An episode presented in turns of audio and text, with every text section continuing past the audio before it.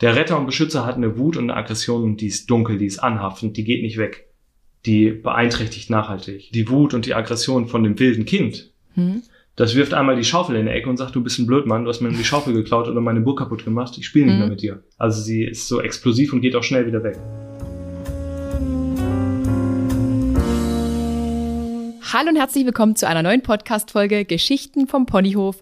Und heute am Ende der Leitung, also wir sitzen nicht in einem Raum, befindet sich Robin Gerzmeier. Robin, war das richtig so? Das war richtig. Hallihallo. Hallo.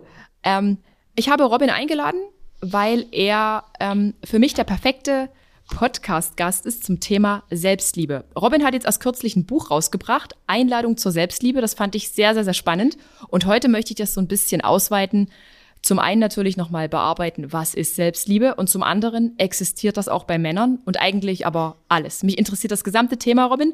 Und mhm. für den Kaltstart für dich und für die Zuhörer, Zuhörerinnen, wer bist du eigentlich? Robin, wer bist du? Ja, wer bin ich eigentlich? Ja, also mein Name ist Robin. Ich bin mhm. 36. Mhm. Ich bin äh, Heilpraktiker für Physiotherapie. Ähm, ja, ich komme aus dem schönen Ostwestfalen bei, in der Nähe von Bielefeld, direkt am Wiengebirge. Ja. Ähm, ja, also hauptsächlich bin ich momentan eher in dem Coaching unterwegs. Mein äh, Beruf Physiotherapie, den ich vor ähm, 16 Jahren, äh, vor 16 Jahren habe ich mein Examen gemacht. Mhm. Und eigentlich bin ich dann direkt eingestiegen mit der traditionell chinesischen Medizin, habe dann erst eine europäische Form der traditionell chinesischen Medizin gelernt, und habe dann später nochmal in Freiburg die traditionelle chinesische Medizin gelernt, also das klassische, also ähm, Phytotherapie, Kräutertherapie, Akupunktur und all was da so zugehört und mhm. ähm, behandle halt vorwiegend auch mit dieser europäischen Methode der chinesischen Medizin, sage ich mal so. Und hast du da jetzt richtig so Patienten oder bist du jetzt wirklich nur noch dieser Coach oder hattest du Patienten und und und wie hilft man denen? Was was was was ja, also ähm, ich habe noch Patienten, klar. Also ich habe eine eigene Physiotherapiepraxis mit ganz vielen tollen Mitarbeitern. Ja. Und ähm, wenn ich behandle, dann behandle ich tatsächlich nach der traditionell chinesischen Medizin, also der Akupunkttherapie. Und ähm, ja, momentan ist es ein bisschen mehr das Coaching. Aber heißt, heißt Selbstliebe-Coaching oder? Genau, genau, Selbstliebe-Coaching. Life-Coaching, also alles, was so mit Entwicklung und mit, ähm, ich sag mal, Fehlerbehebung zu tun hat. Und also, hat, man, hat man da aktuell viele, ähm, nennt man das jetzt Patienten dann auch wieder? Nein, Coaching-Klienten? Äh, beim Coaching sage ich immer Klienten und Klienten. wenn ich tatsächlich behandle, sage ich Patienten. Ist, Aber ist meistens das, verschwimmt das auch ineinander. Also, ja, irgendwie ja schon. Genau. Ähm, das Thema Selbstliebe ist ja an sich wirklich mega, mega groß. Und mhm. die Nachfrage muss, die muss groß sein. Alle predigen von Selbstliebe. Ähm, ja, ich glaube, es wird, es wird viel davon gepredigt, aber ich glaube, dass ähm, viele das nicht erkennen als Schlüssel.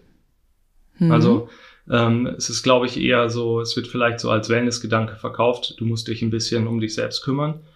Aber dass da tatsächlich der Schlüssel hinterliegt, dass man sich selber heilen kann, das, ähm, das ah, okay. geht so ein bisschen, das geht so ein bisschen unter also spannend. Also man kann, man hat meinetwegen eine Erkrankung, ich denke da wahrscheinlich so an psychosomatisches und man erkennt mhm. das nicht, weil man eigentlich nicht gelernt hat, sich selbst zu lieben, sondern man versucht dann immer mit irgendwelchen Tabletten und Medikamenten und was weiß ich. Ist es genau. so der Gedanke? Du kannst ja, mich gern auf den richtigen Weg ja, der führen. Gedanke, der Gedanke ist schon ein bisschen so. Wir müssen natürlich aufpassen, dass wir jetzt ähm, ähm, nicht alle über einen Kamm scheren. Also es gibt natürlich er tatsächliche Erkrankungen, wo jetzt zum Beispiel ein Transmitterstoff äh, fehlt oder wo man vielleicht auch mit Selbstliebe das Ganze begleiten kann, aber mit Selbstliebe auf jeden Fall nicht die, die, äh, die Lösung oder die letztendliche Heilung hervorbringen kann.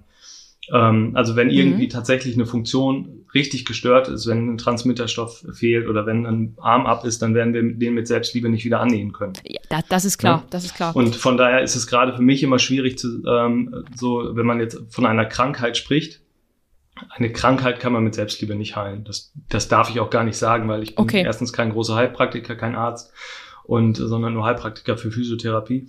Selbstliebe ist auf jeden Fall der, der Schlüssel dafür, dass man ähm, seine Gedanken und sein, ähm, vielleicht sein Grübeln, sein Zweifeln ähm, heilen kann. Okay. Ja. Ähm, Ich habe noch mal eine noch mal eine andere Frage. Wie bist du zum Thema Selbstliebe überhaupt gekommen, dass das jetzt für dich so ein Coaching-Thema ist? Wie, wie kommt man dazu? Ja, das hat alles mit dem Buch angefangen. Und zwar, okay. dass ähm, wenn man viel Patientenkontakt hat und gerade wenn man dann ähm, anders behandelt als jetzt klassisch 20, 25 Minuten Taktung, wie es bei der Physiotherapie auf Rezept mhm. gibt, dann Kenn hat man ein bisschen, genau, dann hat man ein bisschen mehr äh, Zeit, um sich mit dem Patienten tatsächlich zu beschäftigen. Und manchmal ist es so, wenn man dann alles irgendwie ausprobiert hat und man kriegt nicht so richtig den durchschlagenden Erfolg, also es verbessert sich nichts tatsächlich, dann bin, geht man irgendwann auf die, auf die, auf die Suche, was denn da drunter liegt, mhm. was wo vielleicht das Problem ist, warum irgendwas blockiert ist, warum irgendwas nicht gut fließt. Und dann ist man ganz schnell auf der emotionalen Ebene, auf der seelischen Ebene und da findet man dann halt ganz oft ähm, Blockaden, Denkmuster, Verletzungen und mhm. ähm, ja, und genau solche Verletzungen hatte ich auch, habe ich auch in mir und wahrscheinlich habe ich noch ähm, in der Tiefe noch mehr, als ich jetzt gerade sehen kann. Ich glaube, dass das bei jedem so ist.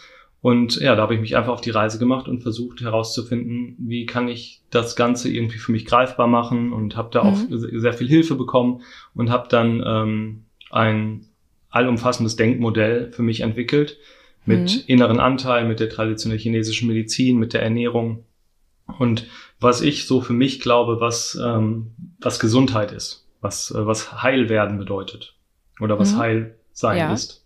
Ja. Genau. Und so genau. habe ich mich auf die Reise gemacht dahin. Und dann kam Corona. Ja. Und dann habe ich gedacht, auch. Dann war es so, dass in letztes Jahr im März die, die Zahlen und die Patientenzahlen deutlich eingesackt sind, weil viele natürlich Angst hatten und auch nicht zum Arzt gehen wollten. Und wir durften uns ja auch nicht so wirklich viel treffen. Und da habe ich gedacht, dann schreibe ich das doch mal alles so, was ich in meinem Kopf habe, auf. Und, und daraus ich, ist das Buch entstanden. Daraus ist das Buch entstanden. Eigentlich wollte ich das nur so für meine Patienten, ähm, damals waren es ja überwiegend Patienten, mhm. schreiben. Und ja, dann sollte das aber auch eine richtige Form haben und dann hatte es ein Lektorat und dann kam irgendwie ein Cover dazu. Und dann hatte ich irgendwie so viel Zuspruch von allen Seiten, dass ich es veröffentlichen soll. Mhm.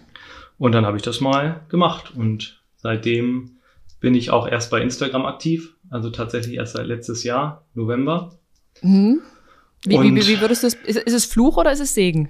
Instagram. Wie, wie fühlst du dich bei Instagram? Ähm, ich bin eigentlich nur bei Instagram, wenn ich mich gut damit fühle.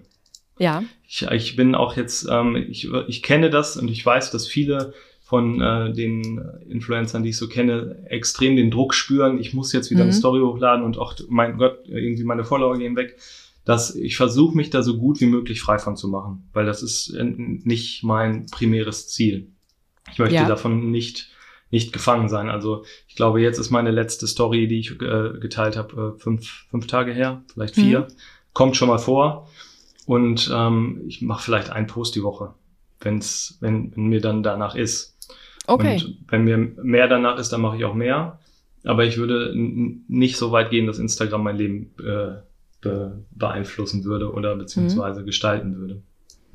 Sehr gut, sehr gut. Das ist ein sehr guter Ansatz. Ja. Kann ich dir sagen, ein guter, also wirklich guter, gute Sache. Mhm. Ich komme aus der Nummer jetzt gerade hier nicht mehr raus. Eigentlich, eigentlich wollte ich von vorn anfangen. ähm, äh, ich bin schon völlig aus dem Konzept. Robin, kannst du für die Zuhörer, Zuhörerinnen nochmal allgemein sagen, was ist Selbstliebe und was ist Selbstliebe für dich? Dass man einfach nochmal diesen großen Begriff, der ja in aller Munde ist, Self-Love, ist Body-Love, gehört Body-Love dazu? Äh, mhm. Ist das alles irgendwie eins? Ähm, Self-Love, Body-Love, Selbstliebe? Ja, das ist ein riesengroßes Thema. Also Selbstliebe ist für mich die Quelle der Heilung. Okay. Und ähm, die Quelle tiefer Zufriedenheit und die Grundlage eigentlich für alles, was, was stattfindet, ob das Beziehungen sind, ob das Begegnungen sind. Und ich glaube auch, dass nur wenn wir in Liebe mit uns sind, also wenn unser bedürftiges Kind in uns richtig versorgt ist mit Liebe, nur dann haben wir überhaupt die Möglichkeit, unsere Wahrheit zu fühlen, unser richtig mhm. und falsch einzuordnen und vor allen Dingen auch nach unseren inneren Werten zu leben. Das okay. ist das ist für mich Selbstliebe. Selbstliebe ist, ähm, ich habe also, du hast jetzt Body Love gesagt, das ist, ähm, ich, ich bin dankbar für meinen Körper. Ich bin dankbar, dass ich in diesem meinem Körper wohnen kann und dass der so gut ist, dass der irgendwie so gut funktioniert. Aber mehr bin ich auch nicht. Also ich bin nicht, ich bin nicht mein Körper. Ich bin auch nicht mhm. meine meine Gedanken, sondern ich bin nur meine meine Seele, was sie fühlt. Und von daher ist das mit der Körperliebe, ich bin dankbar für den Körper und ich pflege den auch und ja. ich, manchmal creme ich mich auch sogar ein, aber eigentlich benutze ich diesen Körper nur. dann, dann ist Selbstliebe ja doch viel mehr als ganz oft auf äh, oder in den sozialen Netzwerken gepredigt wird, weil oft wird das ja irgendwie alles, das verschwimmt miteinander. So mhm. eine Zufriedenheit mit sich selbst, man soll seinen Körper mhm. annehmen. Vielleicht ist das ja auch nur ein Thema der Frau. Wir mhm. Frauen, mhm. so empfinde ich das. Ich bin ja nun, äh, oder ich definiere mich als Frau. Sag, mhm. sagt man das so? Habe ich das jetzt richtig, richtig formuliert? Ja, ähm, klar. Jetzt ist hier dieses Sicher. Ding ausgegangen. Moment mal kurz. Wir nehmen noch auf. Also äh, genau, ich bin halt auf, eine, ja. ja, wir nehmen noch auf. Ich habe, puh. ähm, äh, und, und ich selber, ich bin da kritisch mit mir selber. Ich manchmal finde ich mich okay, finde ich mich schön, manchmal denke ich, oh, pff, solltest jetzt wieder mehr Sport machen, weniger mhm. essen. Und so geht's ja ganz oft irgendwie Frauen. Oder mhm. ist das, denkst du, das geht auch Männern so? Und, und warum ist das dann so, dass, dass dieses, das ist auch das, was ich irgendwie in den sozialen Netzwerken oft sehe. Immer diese mhm. Verbindung zum Körper. Lieb dich mhm. selbst. Liebe mhm. deinen Körper. Mhm. Ist das irgendwie falsch, wenn man das jetzt so alles miteinander in den Topf wirft? Oder? Ich weiß, die also Fragen sind es, komplex. Ich finde es, ja, ich finde es immer schwer, von falsch zu sprechen. Also, ja. ich vielleicht, um das zu erzählen, müsste ich einfach mein, mein Denkmodell einmal kurz offenlegen. Ja, mach. Ich versuche ich versuch das mal so schnell wie möglich, weil ich weiß, dass unsere Zeit begrenzt ist. Also, in meinem Denkmodell gibt es vier Anteile. Das mhm. erste ist das bedürftige Kind. Das ja. bedürftige Kind schlummert irgendwo im Unterbewusstsein und trägt eine Verletzung in sich. Wir alle sind irgendwann verletzt worden. Wir können verletzt worden sein vor der Geburt, bei der Zeugung, im Mamabauch. Wir können bei der Geburt verletzt worden sein, vielleicht im Wochenbett. Wir können verletzt worden sein im Kindergarten. Irgendwann erlebt jeder von uns Verletzungen. Das gehört zum Seelenplan dazu. Aber wenn das jetzt in so einem frühkindlichen Stadium passiert, dann weiß man das doch meistens eigentlich gar nicht mehr.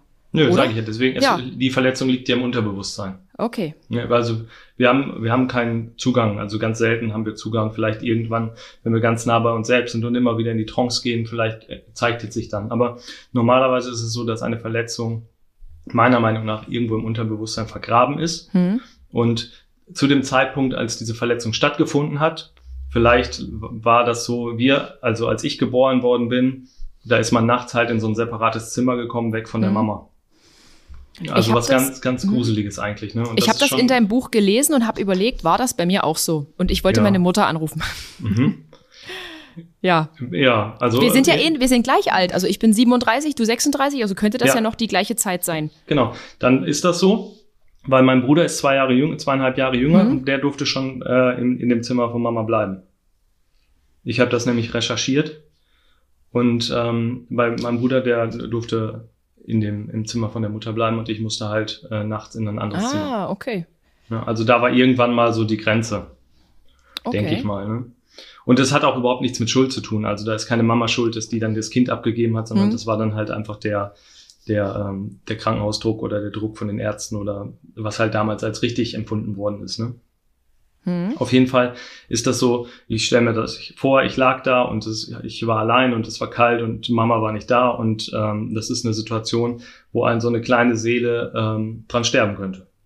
Okay. Es ist so ein, so, ein, so ein Säugling, der ist so fragil, den kannst du ja auch zu Tode erschrecken. Ja. Also ist es möglich, dass man an so einer Verletzung sterben könnte. Da wir aber jetzt ja alle noch da sind und nicht gestorben sind, ja. ähm, muss irgendwas anderes auf den Plan treten. Und das ist in meinem Denkmodell der Retter und Beschützer. Mhm. Manche nennen ihn auch Ego, ich nenne ihn Retter und Beschützer, weil er auf den Plan getreten ist und gesagt hat, so, das Gefühl, was du gerade hast, diese panische Angst, dass du alleine bist, dass keiner da ist oder was auch immer die Verletzung ist, ich sorge dafür, dass du diese Verletzung nie wieder fühlen musst. Mein ganzes Leben okay. lang werde ich dich vor dieser Verletzung beschützen. Du wirst an dieser Verletzung nicht sterben. Okay. So, das ist der Retter und Beschützer. Und das macht er, äh, der nimmt seine Aufgabe sehr ernst und macht das mit allen möglichen Dingen. Der entwickelt Dramen und Tragödien, der entwickelt äh, Gedankenkreisen, der entwickelt Selbstzweifel, der entwickelt Wut und Hass und Neid und all die negativ behafteten Emotionen kommen alle von dem mhm. Retter und mhm. Beschützer aus. Und das macht er nur, weil er uns beschützen möchte, weil er glaubt, dass wenn wir äh, zu uns selber finden, wenn wir unser bedürftiges ah. Kind entdecken, dann kommt diese Verletzung wieder hoch und er glaubt immer noch, wir würden diese Verletzung nicht nochmal überstehen. Okay. Und deswegen hält er uns permanent in irgendeiner mhm. Routine, in irgendeinem Nebel, in Wiederholung, in, ähm, ja, ich sag mal, in nichts Echten, sondern mhm. immer nur in irgendeiner Ablenkung. Okay. Ähm, Und das ist, die Ablenkung ist zum Beispiel auch, äh, ich finde meinen Körper nicht so schön. Mhm. Oder ich, jetzt bin ich, ich ein bisschen dicker geworden. Ja, ich, ich für mich denke halt immer, okay, irgendwann in meiner Kindheit, in meiner Jugend, hat irgendwann mal jemand das erste Mal zu mir gesagt, ey, dein Hintern ist irgendwie fett. So. Mhm. Und deshalb mhm. denke ich mir, das hat sich seit meiner Jugend, also seit meiner Pubertät, für mich so verankert. Und deshalb fühle mhm. ich mich nach wie vor nicht attraktiv. So dachte mhm. ich immer, aber eigentlich liegt die Verletzung wahrscheinlich schon viel, viel, viel eher. Oder? Kann, ja, kann sein. Es kann auch die Verletzung sein. Wenn du das hm. immer und immer wieder gehört hast, dann ist das die Verletzung. Okay. Ja? Also Verletzungen entstehen immer durch ein einmaliges traumatisches Erlebnis hm. oder durch ständige Wiederholung. Okay. Und, aber es kann auch sein, dass das, wenn der dir das gerade einmal gesagt hat, dass das für dich ein traumatisches Erlebnis ist. Für mein Modell ist es total egal, ob man die Verletzung, ob man das rausfindet, was einen verletzt hat. Okay. Für mich ist es nur wichtig, dass, dass mein bedürftiges Kind weiß, dass mein liebevoller Anteil, der dritte Anteil in uns, mhm. mein liebevoller Erwachsener, der aus Mutter und Vater besteht, dass der immer zurückkommt, dass der immer bei meinem bedürftigen Kind ist und immer draufschaut und sagt, wie geht's dir denn gerade, wie fühlst du dich? Und einfach Liebe in das bedürftige Kind fließen lässt, dann kann nämlich diese Glocke, die der Retter und Beschützer dann mal draufgepackt hat, so ein kleines Stückchen aufgehen. Es fließt Liebe rein in die Wunde hm. und äh, dann ist irgendwann das bedürftige Kind nicht mehr so bedürftig, sondern es ist beruhigt. Aber, aber erklär das mal irgendwie so praktisch jetzt für mich, an so typischen Zeichen, die Erwachsene jetzt zeigen, wo du sagst, hey, dein bedürftiges Kind äh, hat eine, eine Riesenglocke vom Retter und Beschützer, alias das Ego. Gibt es da irgendwie so Beispiele, die du bringen kannst, aus, aus deinen Coachings, natürlich anonym? Ähm, ja, also wenn jetzt zum Beispiel das, das Bedürf dann müsste man das äh, Modell jetzt noch ein bisschen ausführlicher erklären. Das bedürftige Kind ist bedürftig, das ist hilflos, hm. Das, das fühlt sich alleingelassen, das hat echte Trauer in sich und das hat auch, kann auch eine richtige Panik entwickeln. Hm. So, wenn dieses Gefühl rauskommt, wenn ich das fühle in mir, so, ja. ich bin, fühle mich hilflos, ich fühle mich, ich habe irgendwie keinen Boden, ich habe keinen Halt, so, dann ziehe ich mich zurück in die Meditation zum Beispiel. Ah, okay. Ja, dann mache ich für mich eine Meditation für mein bedürftiges Kind. Dann laufe ich so mehrere Stadien ab erstmal auf der körperlichen Ebene, dann verabschiede ich mich von meinem Körper, weil ich bin ja nicht mein Körper, dann mache ich das einmal in der geistigen Ebene und dann versuche ich mich so tief zu entspannen, wie ich mich nur irgendwie entspannen kann. Okay. Und dann, wenn ich in dieser Entspannung bin, in dieser Trance, dann habe ich direkten Zugriff zum Unterbewusstsein. Natürlich mit ein bisschen Übung und mit einer Regelmäßigkeit. Ja, ja. Aber dann bin ich irgendwann in der Lage, dass mein Unterbewusstsein sich öffnen kann. Dann kann mein mhm. bedürftiges Kind rauskommen und sagen, ich habe hier irgendwie das Gefühl oder ich fühle mich gerade so und mhm. ich bin hilflos und kannst du da sein und so. Und dann stelle ich mir vor, wie mein liebevoller Anteil in mir, der liebevolle Erwachsene, da bleibt und mein bedürftiges Kind bemuttert, in den Arm nimmt und sagt, ich bin da und wir halten das Gefühl aus und egal was passiert, ich komme auch immer wieder zu dir zurück. Mhm. Und ich mache das auch, wenn mein bedürftiges Kind sich meldet, egal in welcher Situation, dann hat das oberste Priorität. Dann würde Kann ich jede Veranstaltung auch absagen und sagen, ich muss mich jetzt zurückziehen, weil mein bedürftiges Kind braucht mich gerade. Was, was wäre zum Beispiel so ein Beispiel, wo du dann sagst, hey, mein bedürftiges Kind hat sich jetzt gemeldet? Ja. Wäre das, das einfach ja, so Angst, Angst, dass man irgendwie sagt, das kann, also, das ist, glaube ich, bei jedem unterschiedlich, wie sich das mhm. bedürftige Kind meldet. Dass man äh, das, das Wichtige oder der, ja, das Wichtige ist, dass man nachher herausfindet, wer von diesen Anteilen denn jetzt überhaupt spricht und oder äh, hm. gerade aktiv ist. Ne? Der Retter und Beschützer kann uns auch irgendeine Angst vorgaukeln. Das ist meiner Meinung nach so äh, Angst, wo man eigentlich keine Angst vor haben muss, vor Spinnen vielleicht oder vor engen Räumen. Das mhm. ähm, kann auch alles der Retter und Beschützer machen, um uns abzulenken. Mhm. Und da geht es einfach drum, das ist, das ist ein, ein Studium, kann man sagen. Ne? Das ist, man äh, darf dann sich ganz intensiv, ganz, ganz lange, meiner, also meiner Meinung nach am, am liebsten das ganze Leben lang mit sich selbst beschäftigen. Und fühlen, wo kommt denn gerade was her? Und das ist gerade am Anfang extremst schwer, weil auch das, wir haben noch das wilde Kind in uns, das mhm. wilde natürliche Kind, was unbändige Lust aufs Leben und aufs Erleben hat, das keine Angst kennt, keine Scham, keine, keine Schuld, und auch keine, nicht von Konzepten geprägt ist, sondern dass es einfach unbändige Lust aufs Leben hat. Ich habe das Gefühl, das ist bei mir tot. Das existiert nicht mehr. Ja, das Problem ist, das hm? ist, das ist, ja, das ist auch oft so, weil der Retter und Beschützer zu stark ist. Es ist einfach Wahnsinn. Ich hab, hatte schon Podcasts zum Thema Angst. Ich war früher so ein extremer Adrenalin-Junkie in meiner Kindheit, bin gern Achterbahn gefahren, Rutschenparks. Mhm. Äh, es musste schnell sein, aufregend sein und heute denke ich mir so, oh Gott, fahr bloß nicht zu so schnell. Oh Gott, Achterbahn, nein, danke. Oh Gott, das, mhm. oh Gott, das ist gefährlich und ich habe das Gefühl, ich lebe da völlig an mir vorbei. Mhm. Ja, ich, denk, ich denke nur noch nach über Konsequenzen. Ja, das ist der Retter und Beschützer, aber auch diese, dieses ähm, am Limit leben, was du früher hattest, das kann auch dein Retter und Beschützer sein. Weil mhm. in, in, diesem, in dieser Situation, wo du gerade einen doppelten Looping fährst, da denkst du mit Sicherheit nicht darüber nach, was dein bedürftiges Kind gerade braucht. Nö. Ne? Also Nö. kann es, ist beides mal der Retter und Beschützer. Okay. Das Zweifeln ist der Retter und Beschützer und dieses, äh, den Adrenalin-Push kann auch der Retter und Beschützer sein. Es kann natürlich auch das bedürftige, äh, das wilde Kind sein, was unbändige Lust darauf hat. Boah, ich, puh. Robin, ja. das, ist ganz, das ist ganz schön komplex und äh, ja, ja, das entwickelt sich komplex. in eine ganz andere Richtung, wie ich gedacht habe. Wir können ein bisschen zurückrudern. Oh mein Gott.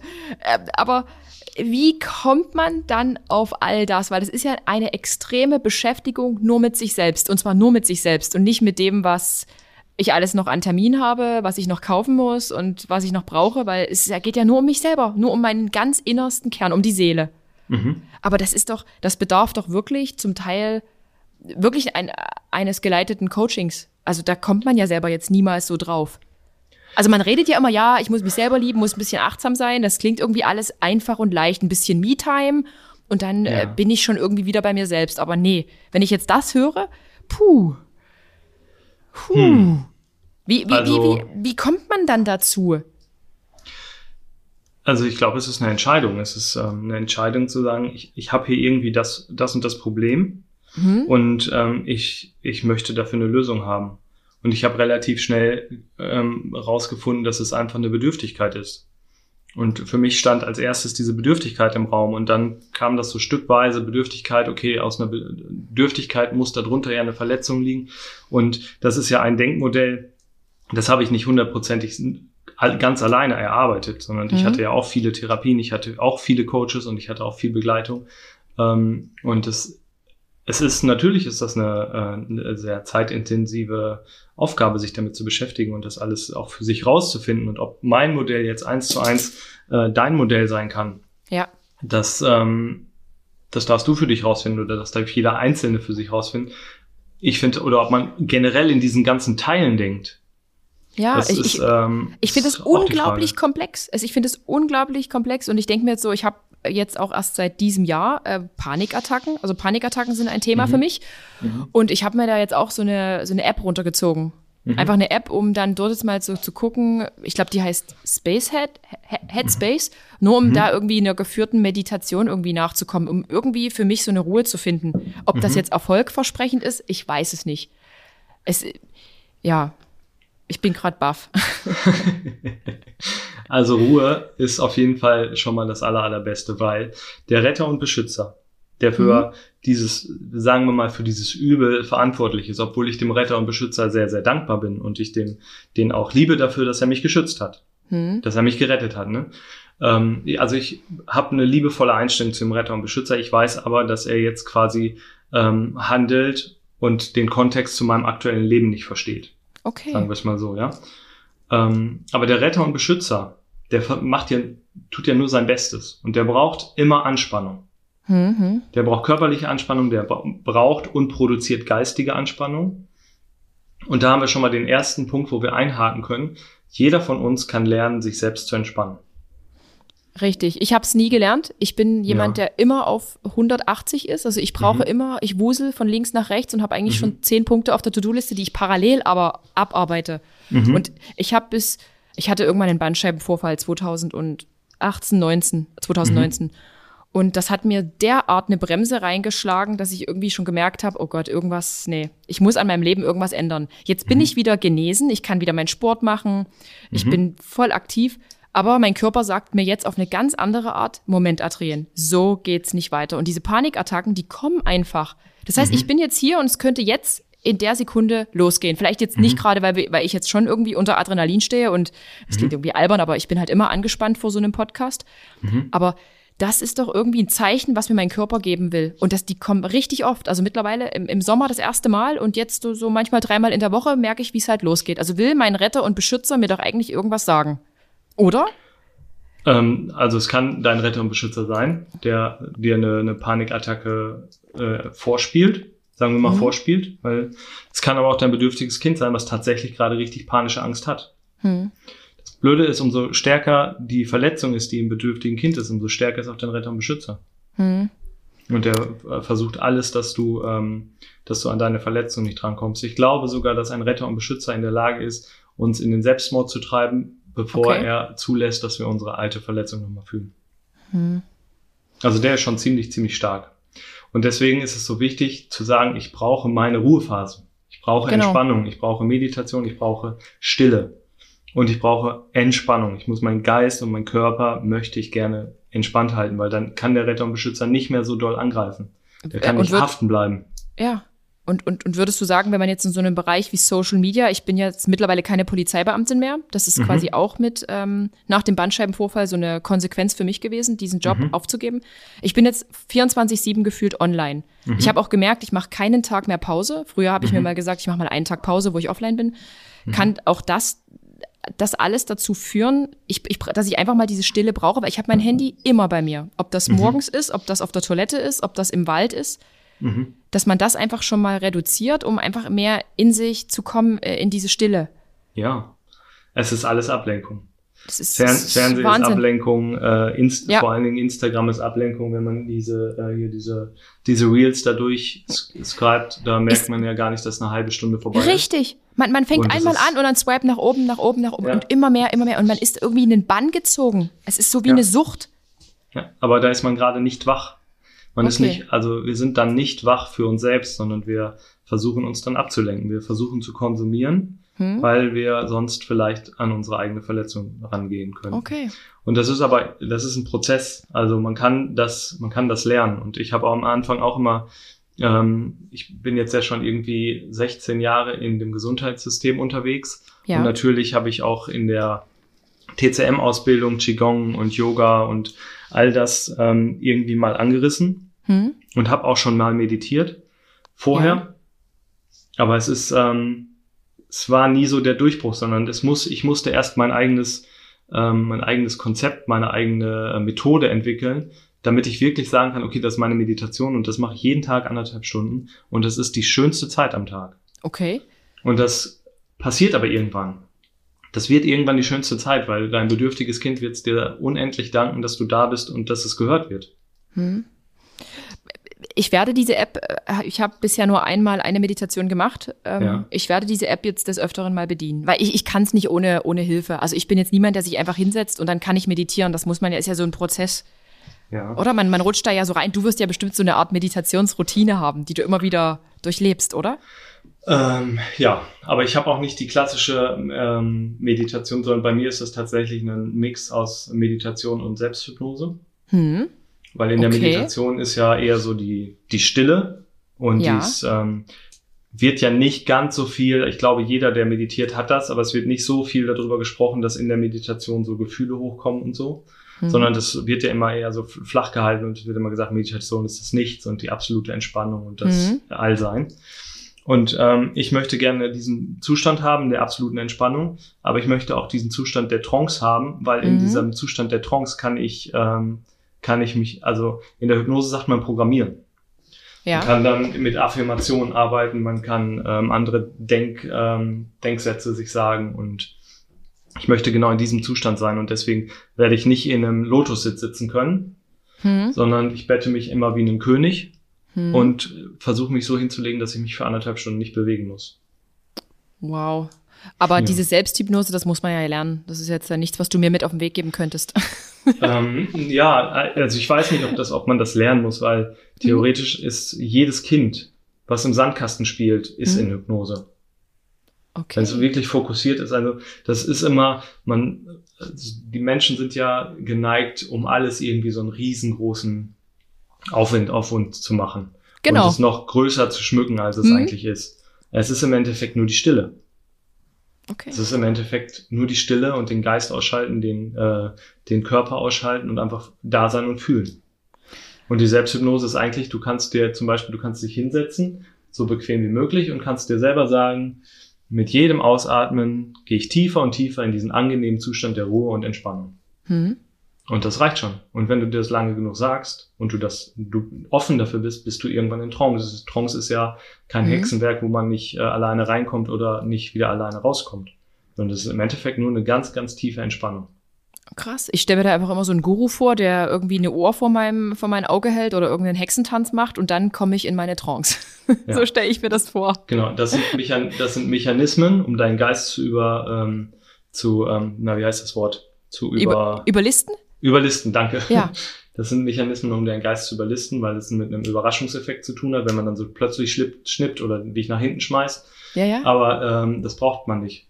Man kann okay. auch selber sagen, ich gehe in diesen Zustand. Also ich bin einfach immer tiefer in die Entspannung und in die Ruhe und in diesen angenehmen Zustand und das immer wiederholen und dich dabei wirklich versuchen beim Ausatmen auch die Muskulatur und den Geist einfach loszulassen.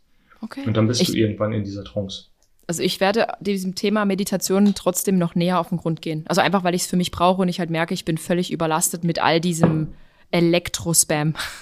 Ja, ich kann, ich kann Smog, mir das. keine Ahnung, es ist Wahnsinn. Ich kann mir das gut vorstellen. Du hast ja nun auch ein paar äh, Follower mehr. Und das mhm. ist, äh, ich weiß nicht, wie viel Post du so kriegst, aber ich krieg schon ziemlich viel. Und ähm, da muss man einfach sich tatsächlich abgrenzen. Und das ist auch ein Akt der Selbstliebe. Und äh, jetzt, ich leite direkt über, es ist auch irgendwie auch eine Art von positivem Egoismus, weil ich muss eigentlich an mich denken und kann mir nicht die Energie von allen anderen ziehen lassen, denn ich will alle mhm. bedienen. Ich will, möchte jedem antworten, ich möchte interagieren, ich möchte mhm. mir immer wieder was Tolles, Neues ausdenken. Mhm. Äh, und jetzt ist die Frage, Robin, wann wird die Selbstliebe zu ungesundem Egoismus? Also es ist ja eigentlich okay, wenn man irgendwie sagt, ja, ich mache das jetzt für mich und jetzt schalte ich auch das Handy ab und es ist mir jetzt egal, was jetzt noch kommt. Aber gibt es auch so eine Art ungesunden, e ungesunden Egoismus? Also kann die Selbstliebe so ausarten, dass man irgendwie nur noch so für sich.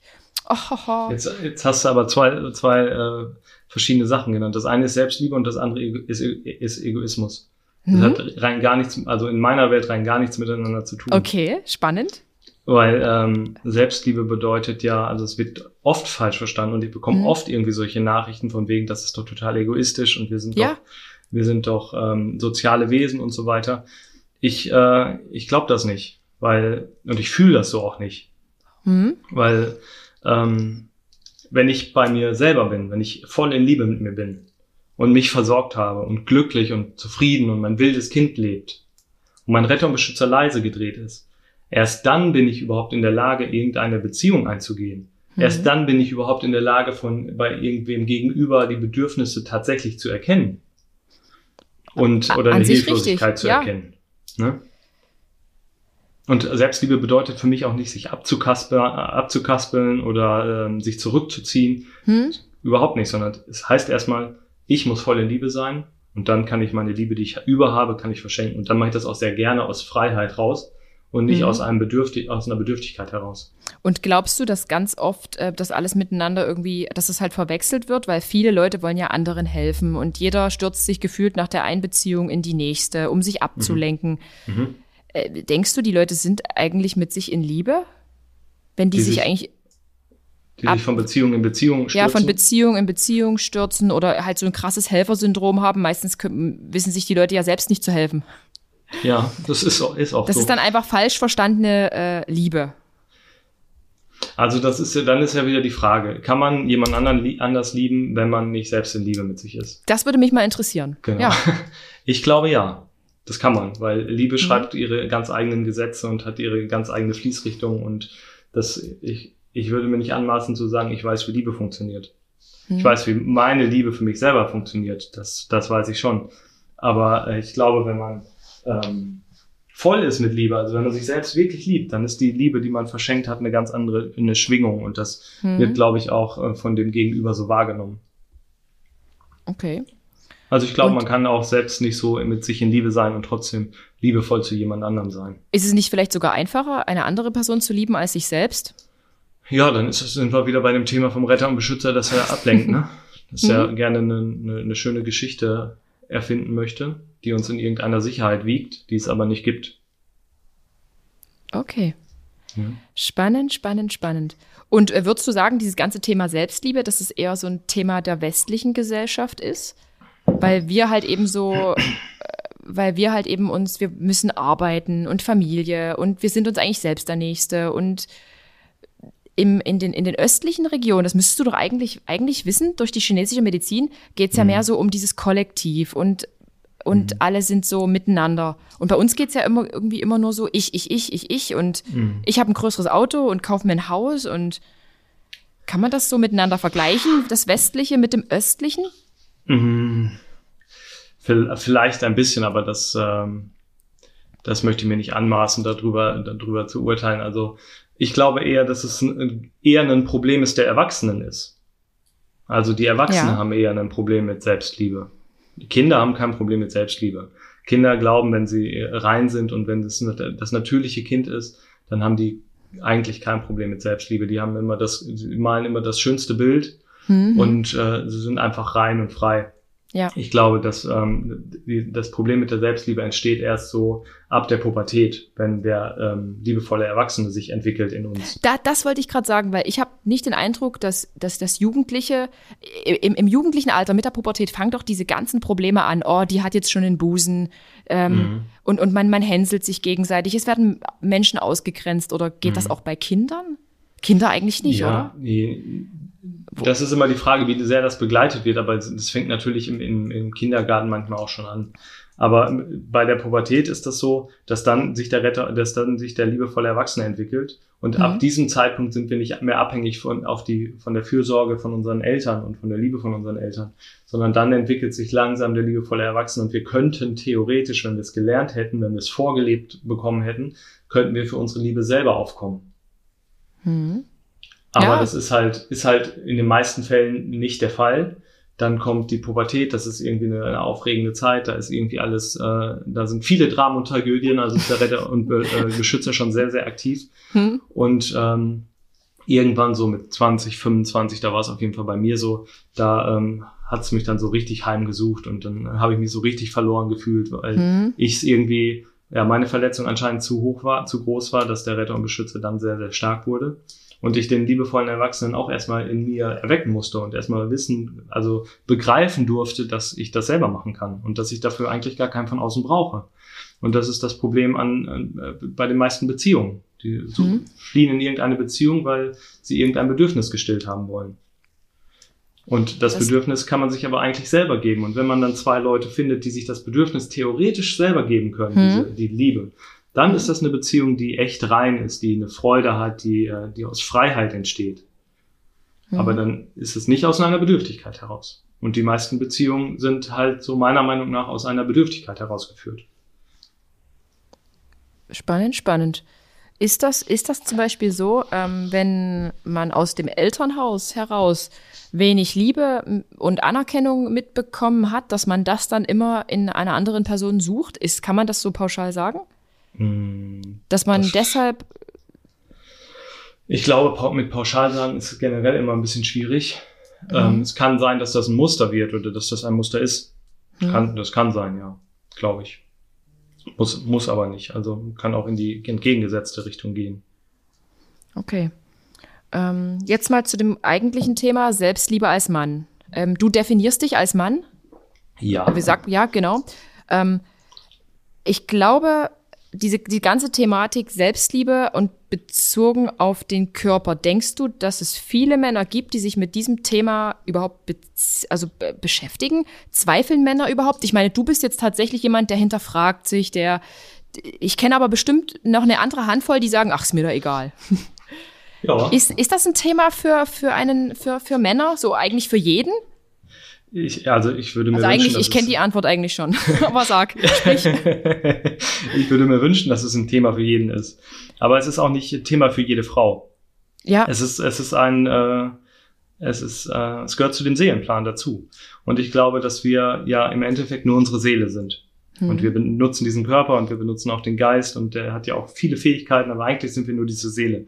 Mhm. Und wir, ich glaube auch daran, dass wir sehr, sehr viele äh, Leben führen, verschiedene, äh, verschiedene Leben in verschiedenen Körpern hintereinander. Mhm. Und es gibt junge Seelen und es gibt sehr alte Seelen. Mhm. Und wenn man da darüber spricht, dass man irgendwann mal erleuchtet ist, Ja. Dann ist man eine sehr, sehr alte Seele und hat das letzte Leben auf dieser Erde in, in einem menschlichen Körper oder in einem Körper generell. Dann ist man erleuchtet. Wenn man eine ganz, ganz junge Seele ist, die das erste Mal auf die Welt kommt und das erste Mal Ja. den, äh, den großen Zeh ins kalte Wasser hält und sagt, boah, Mhm. es ist aber kalt, ich will wieder zurück, dann wird man sich nicht darüber besch mit beschäftigen, ob man sich entwickeln will, ob man sich, ähm, ob man auf, auf die Selbstliebe-Reise geht, sondern in den jungen Seelenleben ist es eigentlich eher so, ja, so Donald Trump zum Beispiel, den nehme ich immer total gerne, das ist Mhm. eine junge Seele. Der will einfach Macht haben, der findet sich selber geil und ähm, das ist eine junge Seele. Der will, der hat nichts mit äh, Liebe und Selbstliebe am Hut. Da geht's Das- ums Ego. Da geht's so ums Ego einmal ausbrennen, so das ist steht in seinem Leben, Lebensplan, in seinem Seelenplan so drin, Mhm. glaube ich. Oh, und, und kann man das jetzt so für mich, ich bin ja nicht so tief in diesem Thema drin wie du, ähm, kann man Mhm. das auch so sagen, wenn man manchmal auf junge Leute trifft? Ich meine, ich kenne jetzt ähm, zum Beispiel eine 20-jährige Person, Mhm. völlig äh, kindlich, will auf, Aufreißer, viele Frauen, dicke Autos, es zählt Mhm. all nur dieses Luxusding, so dieses Materielle.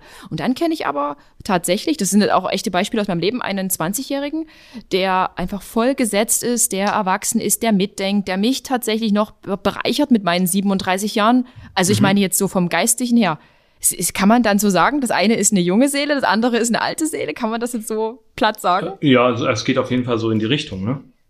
Das kann aber das, was du als erstes beschrieben hast, kann auch sein, dass das in, äh, in seinem Lebensplan oder in seinem Seelenplan so ist, dass er erst nochmal sich so ähm, wild zeigen will und dann auf einmal diese Erkenntnis haben möchte. Zu sagen, Ja, äh, ich möchte jetzt mit 30, ist mir das irgendwie alles nicht mehr wichtig, ich möchte jetzt mit 30 meine, meine Emotionen entwickeln, meine Liebe entwickeln, Mhm. meine Liebe für mich selbst entwickeln.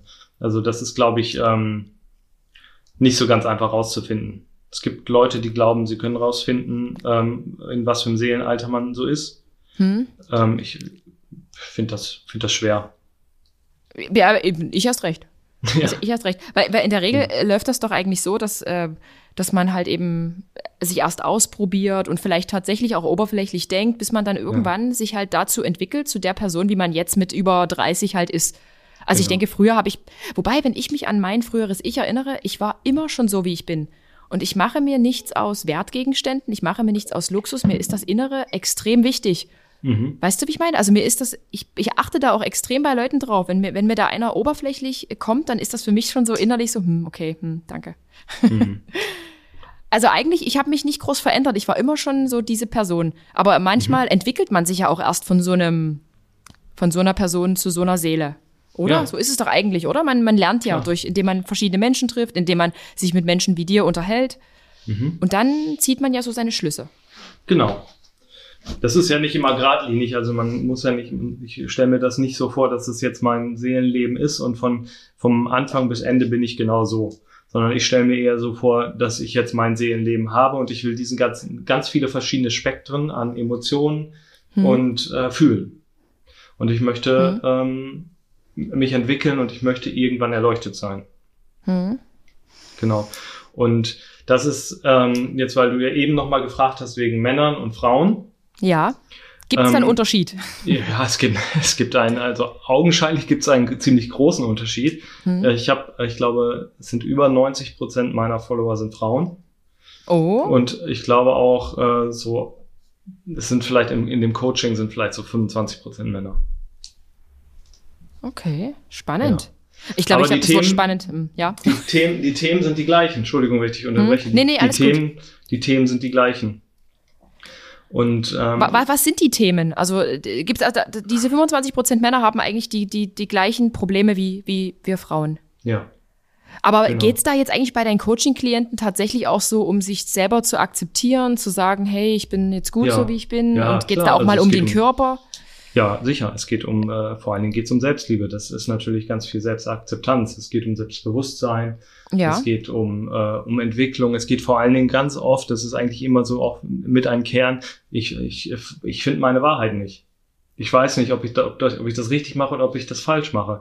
Also es Okay. ist immer so dieses, dieses Grübeln und ähm, einfach ja den inneren Kompass zu finden und zu sagen, ja, ich, ich bin genau so, wie ich bin gut und ich bin auch so gewollt und das passt alles. Da sch schwimmen wirklich ziemlich viele. Okay. Ähm, würdest du sagen, es ist ähm, für einen Mann es äh, schwer, sich Selbstliebe einzugestehen? Ist das irgendwie unmenschlich, wenn man jetzt so denkt wie du? Äh, unmenschlich, unmännlich. Habe ich unmenschlich gesagt? Nein. Ja, ja, hast du, aber ich habe dich verstanden. ähm, ich habe da schon echt viel drüber nachgedacht. Ich habe Mhm. äh, ich ein paar Ansätze, aber ich habe keine, ich habe keine, ähm, keine Erklärung, die das allumfassend erklärt. Ich komme ja aus der traditionell chinesischen Medizin Hm? und es gibt die Yin und die Yang-Energie. Ja. Und diese beiden Energien gleichen sich gegenseitig aus und beziehen sich aufeinander. Die Yang-Energie ist die männliche Energie. Ah, okay. Die Yang-Energie ist die, die explodierende, die nach außen, die, äh, die, ja, die ein bisschen aggressiv, also die aggressive Energie, Mhm. die auch so Wut in sich trägt. Hm? Und die Yin-Energie ist die Energie der Frau. Ja. Und die, diese Energie ist eher zusammenziehend, bewahrend, nährend. Und ich glaube, daraus kann man schon ein bisschen was ableiten, wobei sich das, diese Energie auch in der zweiten Lebenshälfte wieder ändert. Dann haben die Männer mehr Yin und die Frauen mehr Yang. Okay.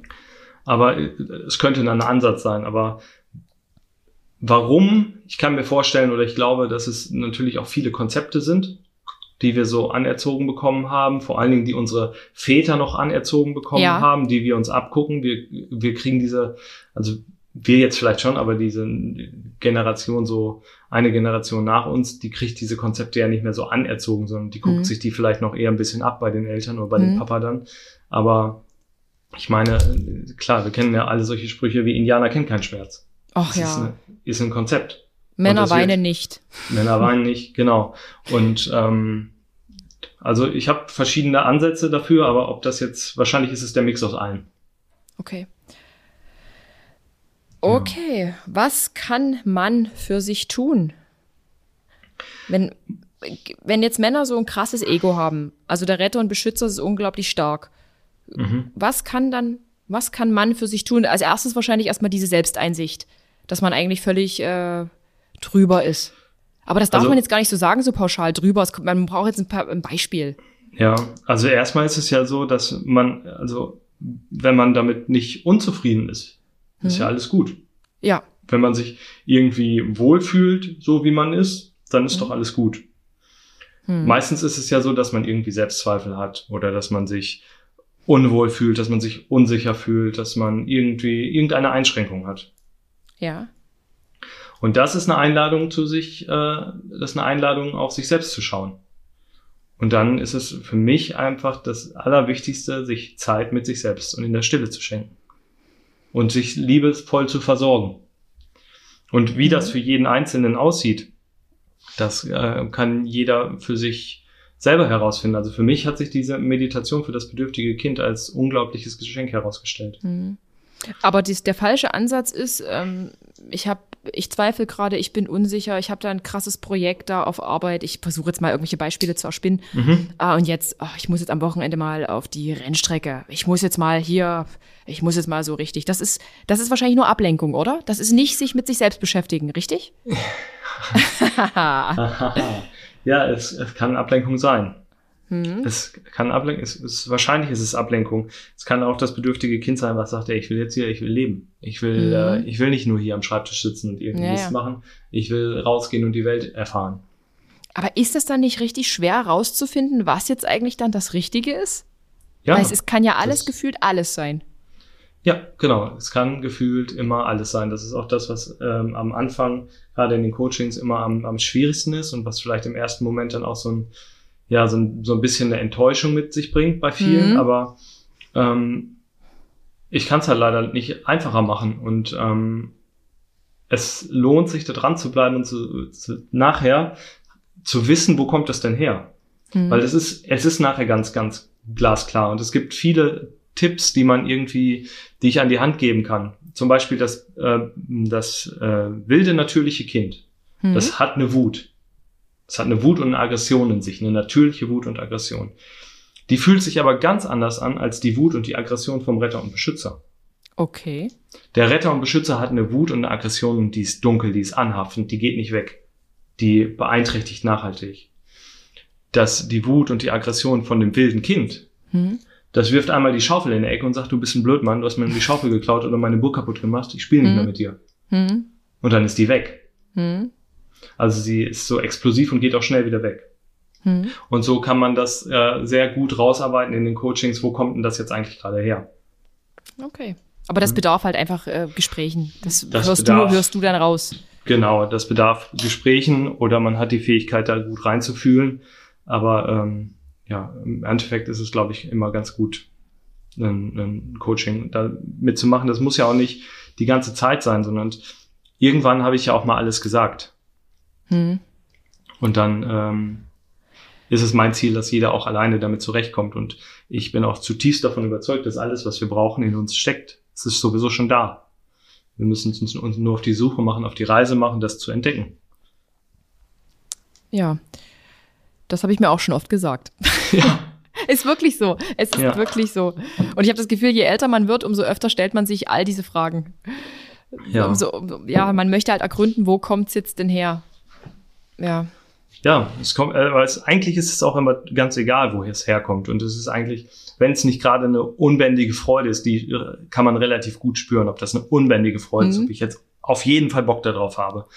Ähm, wenn es aber, wenn ich zum Beispiel nicht weiß, ob es mein Retter und Beschützer ist oder ob es mein bedürftiges Kind ist, was mir mhm. jetzt gerade irgendwie ein schlechtes Gefühl oder eine, eine Angst mit, mitbringt. Mhm.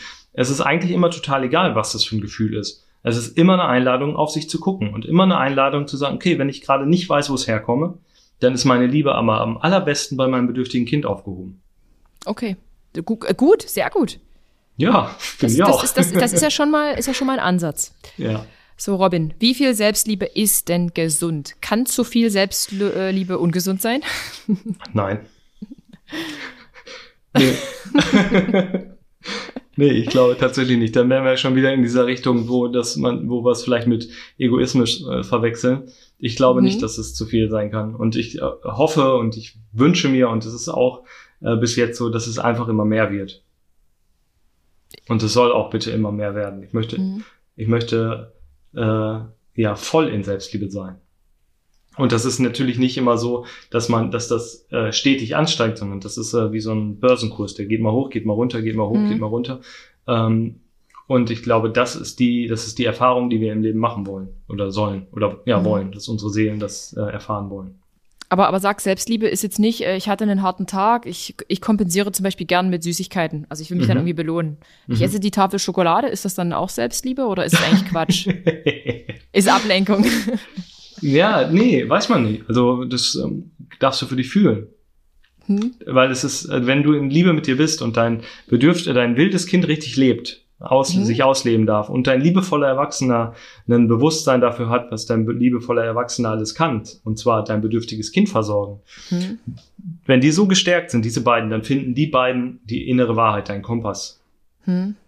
Und dann ist dein Kompass, ja, ich hab Bock darauf, die Schokolade zu essen und ich esse auch jetzt die ganze Tafel. Ja, genau. So. Wenn aber das nicht der Fall ist, dann sagt dein Retterbeschützer auch, pff, hm, du willst jetzt darüber nachdenken, jetzt hat's einen blöden Tag, jetzt isst doch mal eine Tafel Schokolade. Das ist eine ganz andere hm. Schwingung. Hm. hm. Und was wäre, wenn man sich von seinen Eltern nicht genug geliebt fühlt? Ich hatte es vorhin schon mal angesprochen. Mhm. Kann ich mich dann selber heilen an der ja. Stelle mit ja. meiner eigenen Selbstliebe? Ja. Dass ich dann irgendwann eine Akzeptanz dafür entwickle? Ja. Aber sowas von, auf jeden Fall. Mhm. Und das ist auch, wenn man das Denkmodell weiter spinnt, dann ähm, ist es auch viel einfacher, sich davon, äh, also von so, so Schuld zu lösen. Weil die El deine Eltern oder wer auch immer, die sind nicht schuld daran. Sie sind nur nicht aus ihrem Retter und Beschützer rausgekommen. Okay. Das war nicht ihre wahre Seelennatur, wie sie mit dir umgegangen sind, sondern das war ihr Retter und Beschützer, weil sie die gleiche Erfahrung vielleicht vorher gemacht haben. Davon gehe ich aus.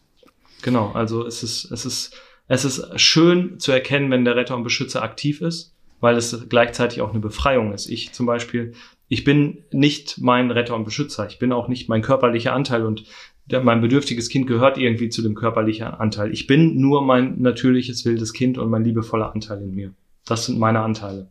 Und die anderen darf ich versorgen, sollte ich versorgen, damit es in, äh, in Liebe frei leben kann. Okay. Wie, wie lässt man los? Wie lässt man Vergangenheit jetzt nochmal los? Hast du da nochmal drei, vier Steps? Wenn man jetzt irgendwie sagt, man hat, man, man gibt irgendwie all, all den anderen jetzt die Schuld. Wie ich jetzt gerade mhm. schon sagte, man gibt jetzt die Schuld, äh, äh, es gibt ja oft dieses Beispiel, man hatte jetzt ein schlechtes Elternhaus und deshalb habe mhm. ich nicht diese Bildungsmöglichkeiten gehabt. Mhm. Kann man sowas einfach loslassen, so eine Vergangenheit? Oder liegt es eigentlich an einem selbst? Weil man denkt ja dann, wenn man, wenn man Kind ist oder Jugendlicher, dann ist man ja eigentlich darauf angewiesen, dass die Eltern einen eigentlich das Bestmögliche ermöglichen für mhm. die Zukunft? Oder ist das völliger Quatsch, dieser Ansatz jetzt hier?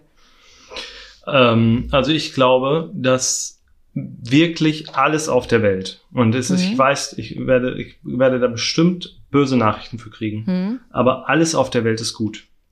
Okay. Und alles hat irgendwie seinen Sinn. Das bedeutet nicht, dass mich manche Sachen unendlich doll schmerzen. Und auf, auf jeden Fall bedeutet das das nicht. Und ähm, ich glaube aber, alles ist gut. Und genauso das, was wir leben, das, was wir an Erfahrungen und Verletzungen in, in unserem mhm. Leben fühlen, das ist gut, weil es ist für irgendwas gut. Es ist der Sinn. Und wenn du ein mhm. schlechtes Elternhaus hattest und vielleicht nicht die beste Ausbildung oder nicht die, die, äh, die tollste Liebe bekommen hast, mhm. dann hat das einen Sinn. Okay. Und jetzt kommen, jetzt kommen die Hater, die dann halt, äh, man könnte jetzt mit krasseren Beispielen kommen, ähm, ich wurde misshandelt als Kind. Mhm. Es, man kann das ja in, in, alle, in jegliche schlimme Richtung weiterspinnen. Klar, Trotzdem ist alles. Afrika angucken, klar. Ja, und du, bleibst du da, dabei, es ist alles gut. Alles auf der Welt ist gut. Ja. Ja. Wie, wie, wie kann man das jetzt lösen? Damit, ähm, also gibt's Du musst noch was dazu sagen. ja, ich, ich, kann das, ich kann das nicht lösen. Mir ist es wichtig, mhm. dass ich, dass ich diesen ich habe diesen Schmerz und wenn ich das angucke und wenn ich verletzte Personen angucke und so, ich habe, ich, fühle diesen Schmerz in mir auch, weil ich weiß, dass ich diesen Schmerz auch schon mal hatte. Hm. Und ich war auch schon einmal in diesem Leben und ich werde vielleicht auch irgendwann nochmal in dieses Leben kommen. Oder vielleicht erfahre erfahr ich das in diesem Leben nochmal. Hm. Ich glaube aber, das ist wirklich, es hat einen Sinn. Also es muss einen Sinn haben. Hm. Da will ich aber nicht tauschen. Bitte? Da, mit, mit einer solchen Situation wollte ich jetzt aber persönlich nicht tauschen, weil ich zum Beispiel stelle mich jetzt sehr schwer oder, oder äh, da jetzt irgendwas Positives drin zu sehen. Also weißt du, wie ich meine? Ich sehe ich seh darin keinen positiven Sinn, wenn man jetzt zum Beispiel Kinder misshandelt. Nein, also ich sehe da null und da kann ich auch mal, könnte ich auch meinen Eltern nie verzeihen. Nein, das, das heißt ja nicht, dass ich denen verzeihen würde. Ich würde mhm. die auch, also ich glaube auch, dass man ähm, da sehr, sehr drastisch vorgehen darf und dass man, also dass ich das aus meiner, aus meiner Wahrheit heraus noch machen da würde, obwohl das vielleicht äh, in unsere Gesetze nicht passt. Hm. Also ich, äh, ich möchte das nicht gut reden oder ich möchte das nicht, ähm, also das ja. soll auch so nicht rüberkommen. Ich glaube nur, dass das ein Plan ist. Ne? Und wie gesagt, der Schmerz, wenn irgendwer un, äh, irgendwas, äh, wenn irgendwer irgendwas äh, Traumatisches erlebt, dann habe ich diesen Schmerz auch. Ich spüre diesen Schmerz mit. Und ich komme auch aus diesem Schmerz nicht so schnell raus. Hm. Ja. Boah, ist echt, es ist ein äh, doch auch schweres Thema. Also für mich ist es schon ähm, recht schwer. Ja. Ähm, äh, es, es ist, ich, doch, es ist, ich habe so richtig so ein Kloß im, im Magen. Mhm. Äh, und jetzt projiziere ich das mal auf auf mich und meine Postings, die ich mache, auch zum Thema Selbstliebe und auch oft mit diesem körperlichen Bezug und weil ich halt jungen Mädchen eigentlich Mut geben will, weil es mhm. mir anders ergangen ist, ich mich aber halt doch ganz gut durchgekämpft habe. Mhm. Ähm, wir hatten das vorhin ja schon, schon mal. Ich muss mich erst selbst lieben, bevor ich andere lieben kann. Da hast du ja gesagt, nee, das ist gar nicht unbedingt notwendig. Man kann auch andere lieben, ohne sich selbst zu lieben. Ähm, denkst du, was viele Accounts im Social Media machen mit dem ganzen Self-Love-Ding, dass es eigentlich gar nicht um die wahre Selbstliebe geht, weil es eigentlich immer nur ums Körperliche geht? Ver verfehlen ah. die eigentlich ihre Botschaft oder? Ähm, ich weiß es nicht. Ich gucke mir diese, ich gucke mir so ganz viele von diesen Kanälen gar nicht so richtig an, ähm, weil ich verbringe auch nicht so ganz viel Zeit auf Instagram. Ja. Ähm, tja, es ist äh, schwierig weil das ist ja nun mal das Thema Nummer eins für diese Zielgruppe.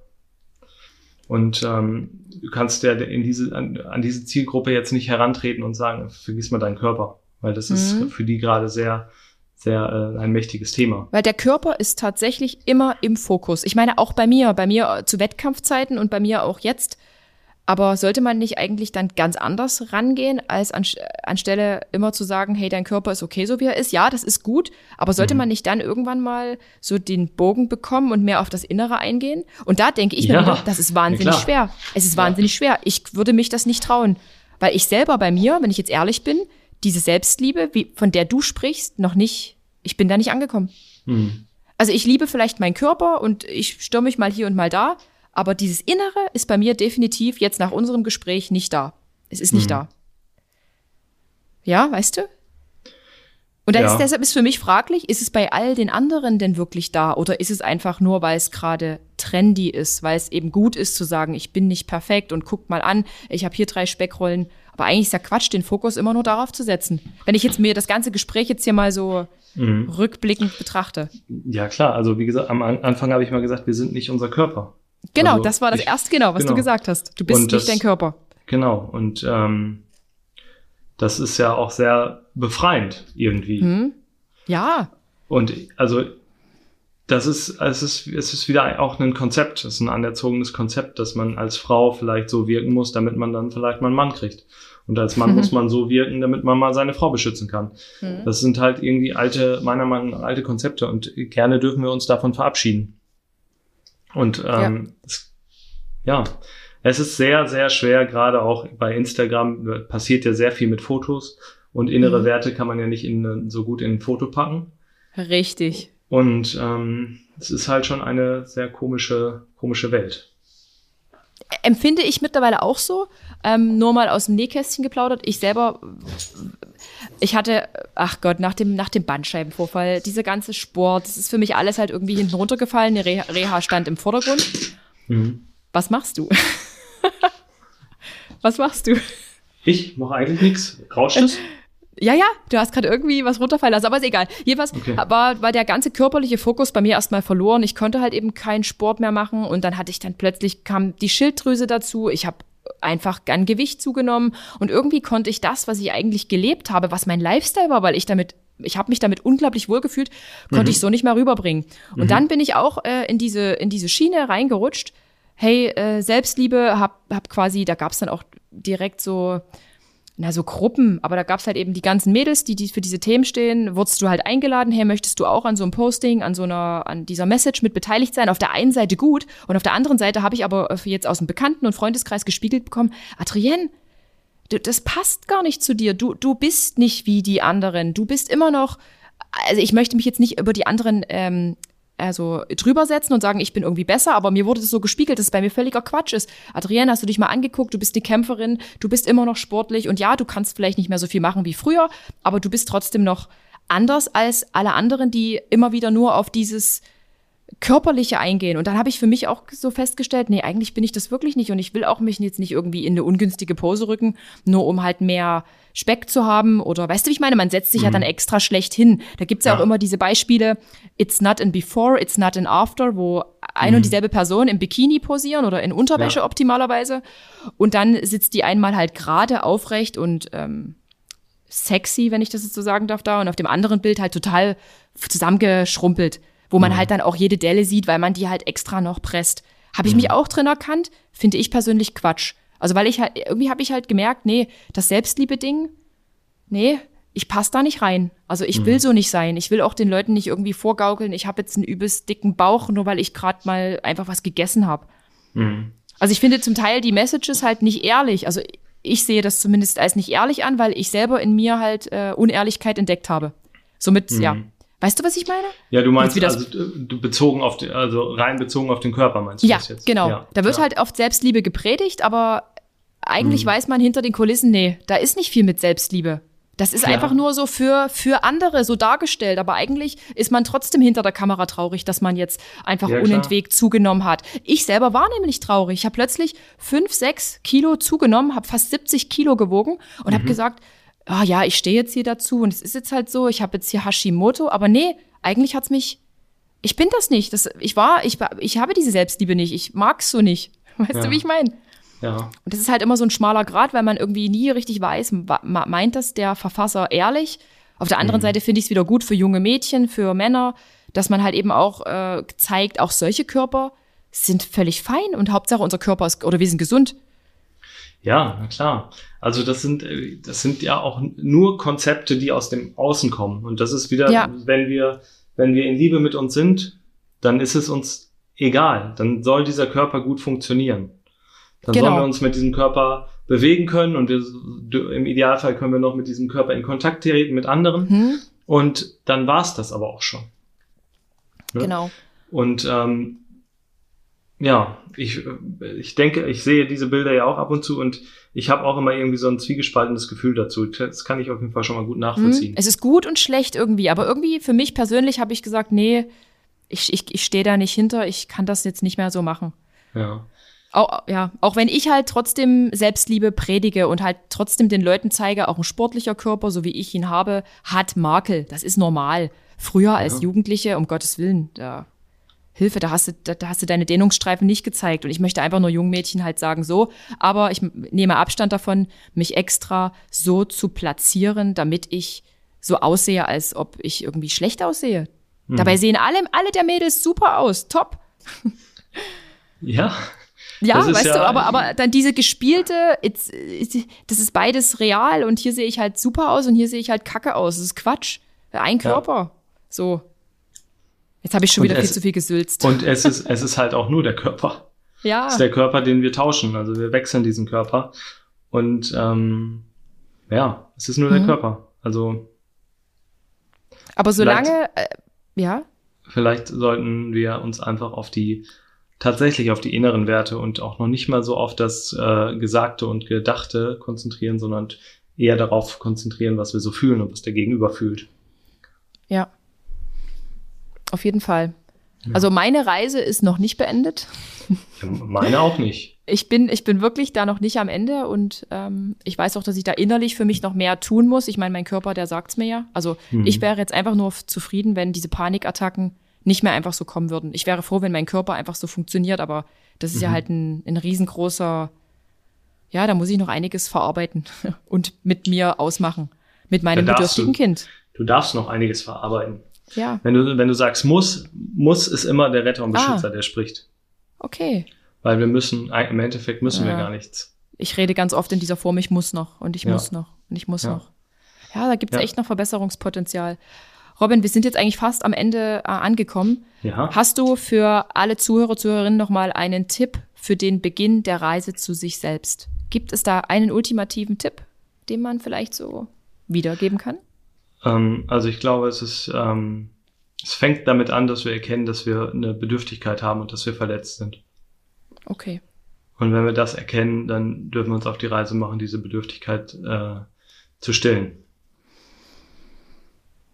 Und ein Einstieg wäre zum Beispiel, sich auch dein Buch einfach mal durchzulesen. Die Einladung zur. Selbstliebe. Das wäre ja. Ja. schon mal ein kleiner Schritt. Ist auch Genau. wirklich ein kleines, süßes Buch.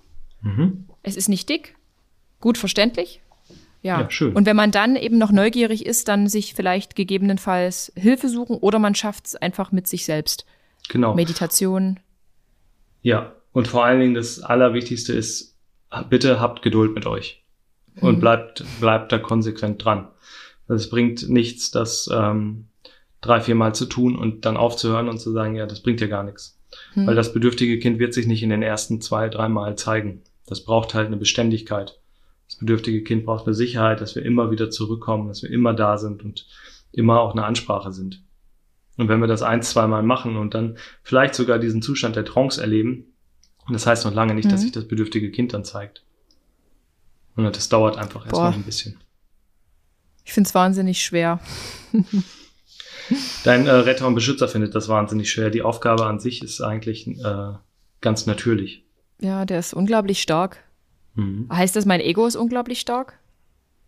Wenn du den, äh, wenn du deinen Retter und Beschützer Ego nennen möchtest. Ich sage nur Ego, weil, weil vieles so, ähm, was man so klassisch zum Ego denkt, dass der Retter und Beschützer beheimatet. Aber Hm. ähm, ich würde das Ego, ich würde es jetzt nicht das Ego nennen. Ich würde Okay. schon sagen, es ist der Retter und Beschützer.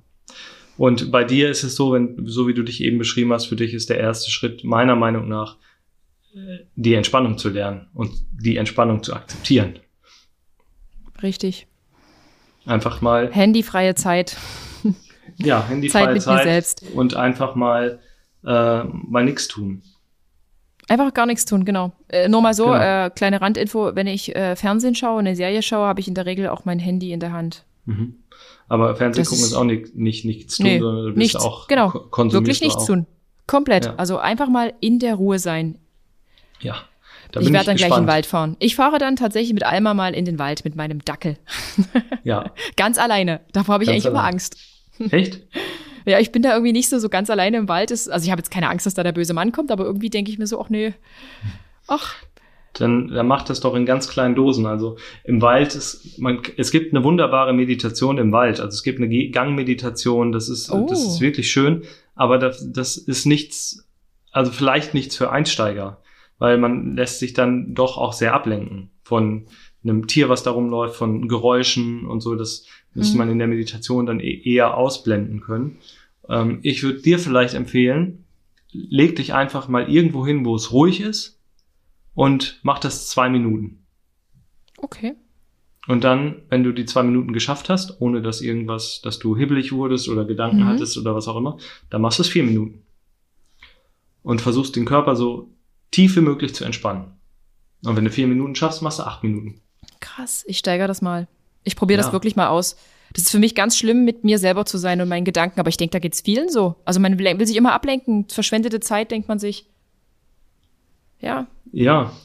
ja also Ja. Das, aber dann darf man, der, der liebevolle Erwachsene in uns hat die Fähigkeit, Sachen zu beobachten, Sachen zu erkennen und sich von Sachen zu lösen. Und in dem Moment, wo wir erkennen, dass das der Retter und Beschützer ist, der jetzt uns Mhm. gerade in irgendeiner Grübelschleife hält oder denkt, ja. ah, du brauchst dich jetzt eigentlich gar nicht entspannen, weil du könntest ja noch darüber nachdenken. ja, ja. Ähm, das ist der Retter und Beschützer. Wenn du sagst, okay, Retter und Beschützer, ich weiß, dass du das bist, sei bitte ruhig, hat er schon ein bisschen an Macht verloren. Cool. Ich Cool. probiere das wirklich, Robin. Ich probiere das. Ich gebe dir ein Feedback, wie Mhm. weit ich komme, bis zu welcher Minute. Ja, super. Vielleicht wiederhole mich. ich auch Minute zwei äh, zehn Tage lang. Ja, es ist Weil ja, muss ja kein schaffe. Wettlauf sein. Es muss Ja. kein Wettlauf sein. Es darf nur äh, bitte regelmäßig sein und ja, ernsthaft. Ich probier das.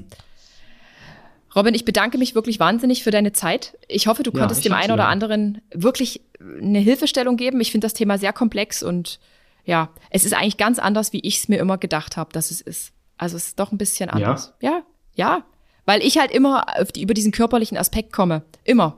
Mhm. Und das ist eigentlich Quatsch. Ja. Ich muss mich da davon loslösen. So. Das waren meine abschließenden Worte. Möchtest du noch was sagen? Nee, ich kann dem nichts hinzufügen. Der, Okay. Wir sind nicht unser Körper, also wir sollten eher äh, mehr ins Fühlen kommen. Wir kommen ins Fühlen. Ich komme ins Fühlen. Ich sehr bedanke mich und ähm, wir hören und sehen uns in der nächsten Folge Geschichten vom Ponyhof. Tschüss. Alles klar. Tschüss.